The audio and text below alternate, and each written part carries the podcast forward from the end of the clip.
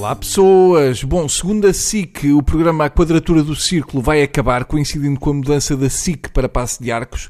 Que pena! Eu até gostava de ouvir o Pacheco Pereira a desancar na maçonaria. Se calhar foi por causa disso. E agora o Jorge Coelho vai viver de quê? Coitado que sempre teve dificuldade em arranjar empregos. Eu acho estranho que o programa acabe só porque a SIC vai mudar para Passo de Arcos, porque se é para não haver espaço em termos de estúdio, acho que bastava aproveitar a casa de banho da Cristina. Vamos ao tema que me faz ter a moleirinha a estalar. A auditoria à gestão passada da Caixa Geral de Depósitos, que foi pedida por iniciativa do Parlamento e que a Caixa recusou enviar relatório, invocando segredo de justiça, e o Governo recusou divulgar, foi exposta na CMTV pela ex-deputada Joana Amaral Dias. Confesso que eu já apreciava o que a Joana Amaral Dias expunha no Instagram, considerava serviço público, mas desta vez ainda fico mais agradecido. De recordar que o documento foi entregue no ano passado ao Banco de Portugal e Procuradoria-Geral da República, mas a Caixa Geral de Depósitos tinha recusado entregar aos deputados a auditoria argumentando que estaria abrangida pelo segredo bancário e depois veio ainda justificar-se invocando o segredo de justiça.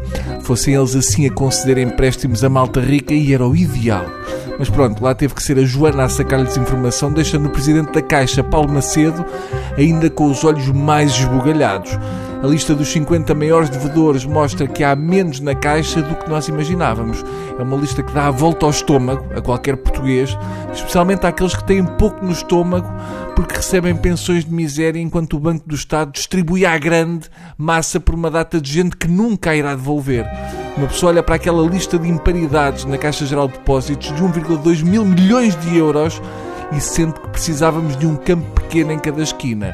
Por exemplo, o Comendador Berardo, o segundo maior devedor, surge na lista com uma dívida de 267 milhões de euros por conta da sua fundação, dos quais a Caixa Geral de Depósitos já deu como perdido quase metade do que emprestou. Ou seja, quem devia andar de luto éramos nós e não o Berardo. Na lista está gente via empresas e fundações como o Berardo, o Horácio Roque, o Luís Filipe Vieira, ou seja, somos um país pobre porque temos muitos ricos. Tirando o Horácio Roque, que está a fazer tijolo, mas as filhas vivem bem, e uma empresa pública como a CP, que pode estar só atrasada para pagar o que pode ser considerado normal, dado que eles nunca respeitam horários. Não há ali ninguém naquela lista que não esteja a ter vida à grande e sem ter de alterar nada do que fazia. Já nós, hum, não é bem assim que tivemos de pagar isto. E afinal ficou um bocadinho mais caro. Somem tudo o que pagámos a banqueiros nos últimos 10 anos e dá um PIB. Éramos ricos se não fossem os ricos. Eu fico muito irritado e quero aquela malta toda que concedeu aqueles empréstimos, mesmo sabendo que não era aconselhado em termos de risco, a pão e água e com um pijama de riscas. A sério, vejam aquela merda de lista de devedores e pensem no que podíamos fazer com aquilo por hospitais, ensino, pensões, etc. Somos 10 milhões de habitantes, temos um mar rico terra e bom tempo, excelente para produzir de tudo e mais o turismo. E a verdade é que sem estes chacanas vivíamos todos melhor do que a Finlândia com a melhor temperatura. Até amanhã, porque hoje estou um bocadinho irritado. Nem, nem sequer vou dar beijinho. Adeus.